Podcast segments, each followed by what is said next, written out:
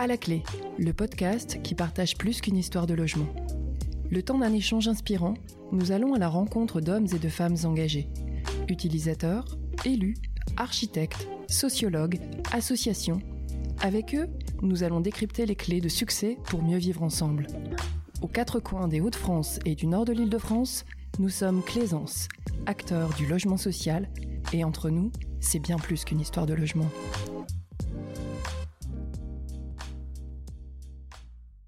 Bonjour à toutes et à tous, je suis Géraldine Parmentier et je suis ravie de vous retrouver pour ce nouveau numéro de À la clé, le podcast de Claisance qui part à la rencontre des acteurs qui réinventent le logement social. Nous sommes aujourd'hui en direct du célèbre campus de start-up parisien Station F et j'ai le plaisir de recevoir Arnaud Ménard, associé de la société Impulse Partners, et Florence Dubernet, directrice de l'innovation, du marketing et de la communication de Claisance. Bonjour à tous les deux. Bonjour. Bonjour Géraldine. Arnaud, je me tourne d'abord vers vous. Vous venez de signer un partenariat avec Claisance pour favoriser l'accélération de la démarche innovation de l'entreprise. Avant d'aller plus loin dans le détail, est-ce que vous pouvez nous présenter votre société Impulse Partners? Alors Impulse Partners est une société de conseil spécialiste de l'innovation dans les secteurs de la fabrique de la ville au sens large. Donc on intervient auprès euh, des promoteurs, des constructeurs, des bailleurs, des foncières, des collectivités et on accompagne tous ces acteurs dans leur transformation et dans leur innovation. On les accompagne à la fois sur la manière de de structurer l'innovation, euh, sur la stratégie à définir en matière d'innovation, et puis de manière très opérationnelle et concrète sur la manière d'appliquer euh, et de rendre visible l'opération. On a une activité sur laquelle on est reconnu et qui fait l'objet d'ailleurs du partenariat euh, avec l'Aisance, qui est des plateformes d'innovation qu'on a montées depuis maintenant 8 ans, dont la plateforme Logement Innovant, qui, qui, a été créée il y a maintenant 6 ans avec l'Union Sociale Habitat et un certain nombre de bailleurs. Il y a donc un véritable enjeu d'accélération et de transformation à mener, mais concrètement, Comment vous facilitez cela? Le principe qu'on a, retenu dans le cadre du partenariat qu'on a mis en œuvre avec, euh, avec L'aisance, euh, c'est de s'appuyer à la fois sur notre écosystème de start-up euh, qu'on a monté depuis, depuis 8 ans maintenant, qui permet aujourd'hui d'adresser l'ensemble des métiers des bailleurs sociaux. Euh, on s'est vite aperçu au cours des dernières années que les bailleurs sociaux étaient des partenaires essentiels en matière d'innovation. Les transformations auxquelles ils ont à faire face, euh, le, cadre réglementaire dans lequel ils évoluent, euh, le, contexte de fusion, de regroupement impose évidemment de, travailler l'organisation, de travailler la structure, mais aussi d'innover dans la moyen, dans la performance, dans l'attractivité et dans la relation locataire. Donc les bailleurs sociaux sont un très bon exemple pour nous d'acteurs qui cherchent à innover, qui a besoin d'innover et qui met en œuvre une innovation concrète et applicable dans la durée. Merci Arnaud. Florence, je me tourne vers vous. Vous avez pris la direction de l'innovation de Claisance il y a un peu moins de deux ans. Quels ont été vos premiers chantiers? Alors, ce qu'il faut, euh, ce qu'il faut avoir en tête, c'est que Claisance, c'est d'abord euh, une vieille entreprise et une jeune entreprise. En fait, je m'explique. Euh, c'est euh, le regroupement de trois bailleurs sociaux euh, historiques, hein, pour certains centenaires, donc qui sont Picardie Habitat, Maison du Cil et Logivam. Mais Claisance, finalement, c'est une entreprise qui a moins de 4 ans. Et donc, la démarche innovation n'existait pas. C'est devenu une grosse structure, hein, bailleur de, près de 50 000 logements, ce qui fait déjà une belle taille de structure. Euh, mais la démarche innovation n'existait pas et pour autant, il fallait qu'elle existe rapidement et qu'on puisse la structurer. Euh, ce qui veut dire qu'on a d'abord euh, engagé un audit euh, qu'on a, qu'on a mené avec un partenaire. Et euh, en complément, moi, j'ai engagé une démarche de benchmarking importante où j'ai pu mener, en fait, dans le cadre du contexte sanitaire, comme quoi euh, le, le, Covid a du bon, un certain nombre d'entretiens avec des partenaires, acteurs de l'innovation, qui avaient déjà pas mal de background, des retours d'expérience à partager. Et d'ailleurs, voilà, c'est vraiment une, une, communauté pardon, qui est extrêmement ouverte. Donc voilà, ça a été très riche d'enseignements et ça a permis de structurer une proposition une première proposition euh, d'organisation pour cette démarche innovation. Euh, ensuite, on a consolidé ben, un terrain de jeu, moi ce que j'appelle un terrain de jeu qui s'est appuyé sur euh, la politique stratégique de l'entreprise. On a identifié des collaborateurs dans les métiers, dans tous les métiers de l'entreprise pour pouvoir voilà, rentrer dans ce qu'on a appelé la tribu innovation, la tribu Claisance. Et puis, ben, on a commencé à engager les, les premiers projets. Donc ça, c'était 2020-2021. Si je comprends bien, vous avez expérimenté déjà plusieurs collaborations avec des startups durant cette première phase. Oui, tout à fait. Et à nouveau, euh, le, Covid a eu quelques vertus pour nous, puisque euh, ça a aussi permis d'engager un certain nombre d'expérimentations avec des startups qui nous ont aidés justement à maintenir l'activité, voire euh, à accélérer notre transformation, parce il est clair que les startups ont des solutions qui sont prêtes à pluguer hein, par rapport à nos systèmes. Donc concrètement, ça nous a permis d'accélérer un certain nombre de, déploiements. donc on a travaillé notamment avec Flatsy, pour pas les citer, pendant la période de Covid, qui nous a bien accompagné sur euh, bah, tout ce qui était euh, rendez-vous d'état des lieux, etc. Euh, on travaille également avec Workello, on travaille avec Energix, on travaille également avec Le Bonhomme, hein, qui est une start-up qui est basée à Euratechnologie, une, une, autre start-up qui s'appelle Elax. Voilà, on a pas mal de collaborations, pas mal de projets en cours, des expérimentations qui étaient engagées et qui représentent pour nous, moi je me plais à le dire, une espèce de choc culturel qui catalyse la transformation de l'entreprise. Parce que le logement social, featuring euh, l'écosystème des startups, bah, il y a effectivement euh, pas du tout les mêmes rythmes, pas du tout la même culture de la gestion de projet notamment, la culture du travail, la culture de l'échec aussi, parce que je pense que dans les startups, ils ont une forme de résilience aussi. Ils acceptent beaucoup plus l'échec et ils rebondissent très très vite sur un, nouveau projet.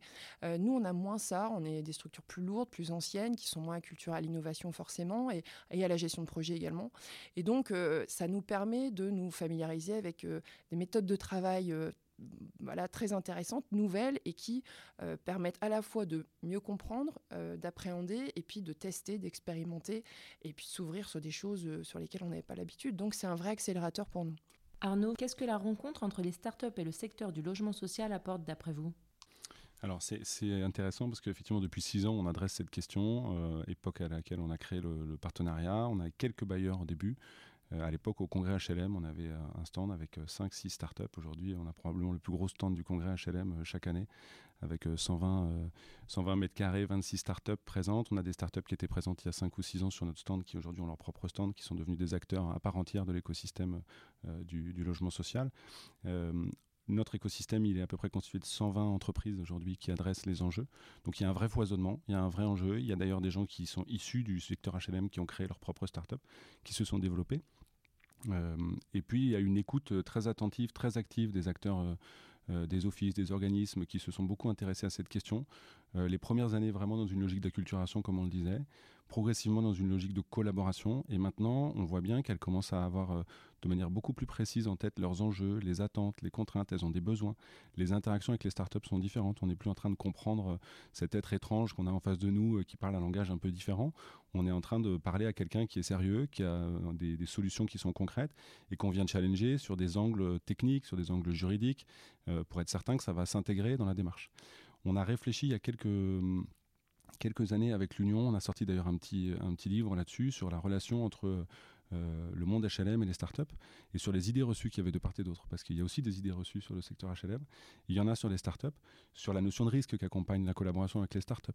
Euh, on a toujours tendance à se dire, euh, une startup, bon, c'est intéressant, mais si c'est trop structurel, c'est un vrai risque. Est-ce que ça va tenir? Est-ce qu'on risque pas de faire un choix problématique, surtout si on parle de sujets en lien avec les ERP, si on parle de sujets sur la gestion locative, sur le suivi des, des loyers, etc. Donc, et on s'aperçoit qu'en fait, si on le traite bien, si on l'appréhende d'une manière intelligente, si on a structuré la démarche, la méthode, ça fonctionne. Et on est exactement dans cette phase-là, c'est-à-dire que les acteurs aujourd'hui du monde HLM ont structuré leurs, demandes, leurs objectifs. Ils savent à quels enjeux de performance, euh, d'amélioration, de transformation ils répondent.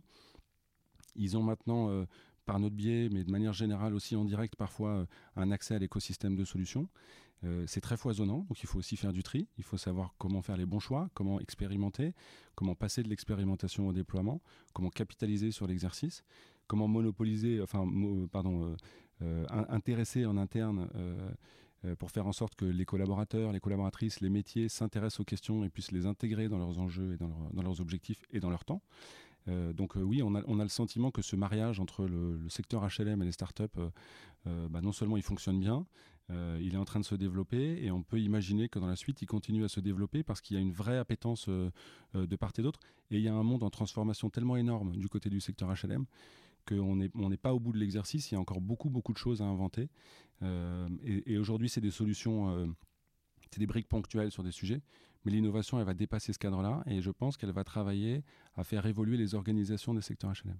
Euh, on voit bien avec la création des sacs, avec l'organisation, avec les fusions, euh, que ces questions se posent de plus en plus. Euh, et on se rend compte que bah, c'est l'innovation aussi qui est un bon levier pour accélérer cette transformation, pour mettre tout le monde dans une direction, dans une vraie dynamique et se remettre à travailler ensemble au service de, l'enjeu des, des bailleurs sociaux.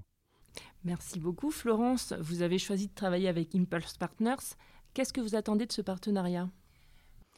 Bah, Partners, on les a rencontrés euh, euh, au dernier congrès HLM. Euh, hein. On a eu une mise en relation qui s'est faite assez naturellement lors du congrès à Bordeaux. et assez rapidement, ça m'a semblé opportun d'aller plus loin dans l'échange. Pourquoi? Parce qu'on est arrivé à un niveau de maturité, si on peut appeler ça comme ça, de la démarche innovation de Claisance, où il y avait besoin d'apports extérieurs, il y avait besoin de méthodes, il y avait besoin d'un regard affûté sur justement sur les problématiques immobilières et l'écosystème des startups. Et euh, bah, cet accompagnement, je l'ai trouvé donc avec Impulse et, toute l'équipe qui nous accompagne aujourd'hui. Euh, l'enjeu pour nous, bah, c'est à la fois de, former euh, la tribu. Hein. la tribu, c'est aujourd'hui une quinzaine de collaborateurs chez Claisance qui représentent tous les métiers de l'entreprise. Donc c'est de la formation, c'est de l'animation et de la facilitation à mes côtés. il y a des rendez-vous. Aujourd'hui, on était en séminaire tous ensemble à Station F. Bah, c'est des rendez-vous qu'on propose à l'équipe. Euh, pour échanger, pour partager, pour cultiver la transversalité, pour faire des retours d'expérience sur les projets en cours. Et puis, euh, bah, euh, c'est aussi un volet hyper important pour nous, ce qui s'appelle le sourcing, parce que Impulse, c'est aussi ça. Avec le Lab du logement innovant, c'est la porte ouverte sur un écosystème de start-up qualifié et bah, sur lesquels nous, on peut, voilà, avec lesquels on peut entrer en relation parce que on a identifié une problématique en interne, quel que soit le métier, quel que soit le, sujet. Et puis, bah, on décide d'aller plus loin parce que ça correspond à une problématique chez nous. Donc euh, ce sourcing, c'est extrêmement chronophage, il faut s'en rendre compte. C'est vrai que quand on démarre une démarche innovation, le temps euh, est, une, est, extrêmement précieux. Hein. Euh, tout, tout, peut vite être chronophage. Et pour moi, Impulse, c'est un vrai facilitateur, accélérateur de par la structure, de par l'organisation, de par l'expérience. et aujourd'hui, voilà, je, on, a démarré ce partenariat et on poursuit et on voit bien que la mayonnaise prend et ça c'est plutôt une bonne chose. Et moi, à titre personnel, ça me permet aussi d'avoir euh, un feedback extérieur parce que euh, moi, mon métier régalien, c'est pas celui de l'innovation. Et donc, bah, je suis en apprentissage permanent. Et donc, rencontrer des gens qui ont plus d'expérience que moi euh, ou qui ont d'autres expériences que les miennes, bah, ça me permet aussi de me challenger sur le chemin que j'ai choisi de prendre. Est-ce que c'est le bon? Est-ce qu'il faut en changer? Le fait d'avoir ces feedbacks-là de manière récurrente lors de nos temps bah, c'est forcément voilà, rassurant d'abord et puis gage d'efficacité. Alors cet épisode de À la clé touche à sa fin. Si je devais vous demander à chacun un conseil pour celles et ceux qui nous écoutent pour faciliter l'engagement d'une démarche innovation structurée, ça serait quoi? Arnaud? D'abord, merci Florence pour, ce, pour ces mots et à nous d'être à la hauteur, effectivement, dans le cadre de ce partenariat. Mais effectivement, la mayonnaise prend aussi de notre point de vue et c'est super intéressant, y compris avec l'ensemble des membres de la tribu. Euh, si, on devait dire un conseil, je vais en donner deux sous-conseils. Le premier, c'est de dire euh, une stratégie d'innovation, c'est forcément, euh, en lien avec la stratégie. on ne peut pas innover si on n'est pas axé sur les, axes et la, et la, dynamique stratégique de, de l'organisme. Premier point. Et deuxième point, c'est une approche de projet. C'est-à-dire que euh, si on est entre les deux, si on navigue dans des, dans des rencontres, dans des échanges, dans de la sérénité joyeuse, dans des réflexions, il ne se dégage pas grand-chose. Euh, intellectuellement, c'est très intéressant, mais il n'en sort pas grand-chose. Donc, il faut s'aligner sur les orientations stratégiques, il faut contribuer à la stratégie, il faut oser dire que l'innovation va contribuer à la stratégie. Et puis, en parallèle, il faut euh, avoir une vraie culture du projet, faire en sorte que ça rentre dans les, dans les enjeux opérationnels, dans les objectifs euh, des équipes, faire en sorte que ce soit des projets qui aboutissent avec des résultats. Euh, on est très, très attentifs, nous, à faire en sorte que euh, chaque mise en relation, chaque projet soit l'occasion d'apprendre, d'avoir un résultat, d'aboutir, que la relation se lance ou non. Et quand il y a une expérimentation, de voir comment on peut la déployer. Quand on a un déploiement, voir comment on peut capter de la valeur, comment on peut optimiser encore la valeur. Donc, stratégique et opérationnel, c'est la clé pour moi d'être d'une bonne démarche innovation. Florence? Bah, évidemment, je suis d'accord avec Arnaud. c'est plutôt une bonne chose. Euh, je, vais, compléter le propos avec euh, deux, points qui me semblent importants, mais là c'est plus mon expérience personnelle. Euh, l'humain, en fait, nous on a, on a, créé une tribu, je pense que l'aspect communautaire est hyper important quand on veut engager une démarche innovation. il ne faut pas porter ça seul ou à deux ou trois. Il faut vraiment avoir cette dynamique, on en parle beaucoup des communautés en entreprise, hein, comment elles peuvent contribuer à l'innovation, comment elles peuvent contribuer à la transformation, mais ce n'est pas, c'est pas un vain mot.